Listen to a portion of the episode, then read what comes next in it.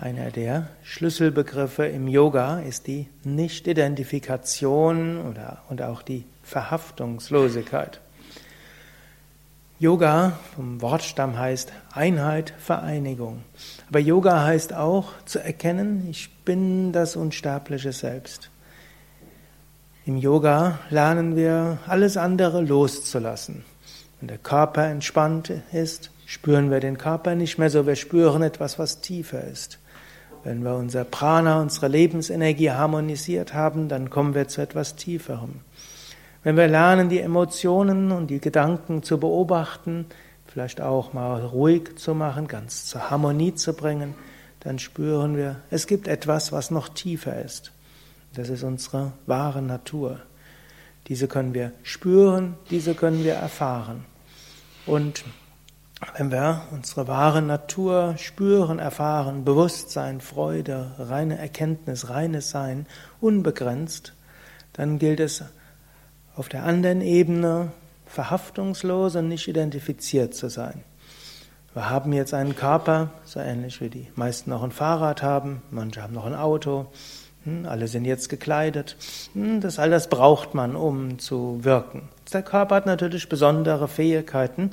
Er gibt uns ständig Informationen und diese Informationen gibt er zum Teil mit einer entsprechenden Vehemenz. Wenn beim Auto was nicht okay ist, dann quietscht es vielleicht oder es gibt rote Lichtschlein. Wenn beim Körper etwas nicht okay ist oder eventuell nicht okay sein könnte, dann tut es halt weh. Genauso auch, wenn ein wenn die Psyche irgendwo einem Informationen geben will, dann gibt sie die einen mit entsprechender Vehemenz. Das ist nicht so wie ein Computer, der vielleicht irgendwo eine Warnmeldung macht oder das Handy sagt, Sie haben 26 ungelesene E-Mail oder hm, für einen Anrufbeantworter sind noch 1300 unbeantwortete Nachrichten. Hm, unsere Psyche macht das etwas an, die sagt nicht einfach so, ja, es gibt noch 26 Dinge, um die du dich kümmern musst, sondern das ist entweder als eine große Last auf dem Kopf oder eine Unruhe oder eine Angst. Aber im Grunde genommen ist es das Gleiche.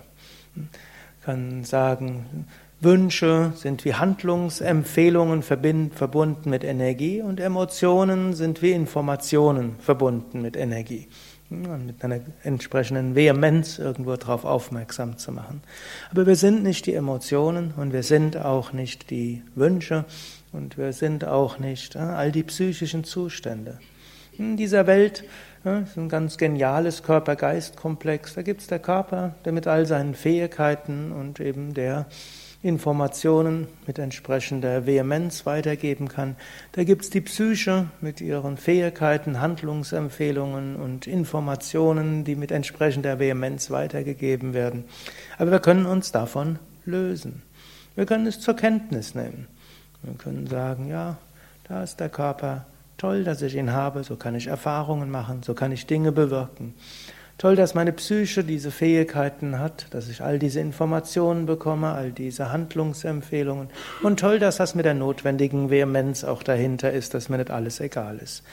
Trotzdem bin ich das unsterbliche Selbst. Jetzt und in diesem Moment kann ich Zugang finden zu dem, was ich bin, nämlich Bewusstsein und Freude.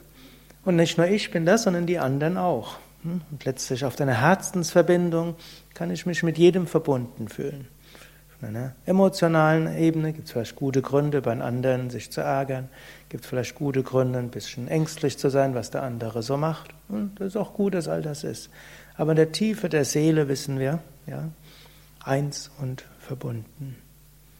Und das ist die Schönheit, hm, wenn wir das auch tatsächlich, wenn es uns das gelingt, uns letztlich zu diesen Rajas hm, zu entwickeln, also solche, die souverän mit all dem umgehen können, was so Körper und Psyche einem erzählt.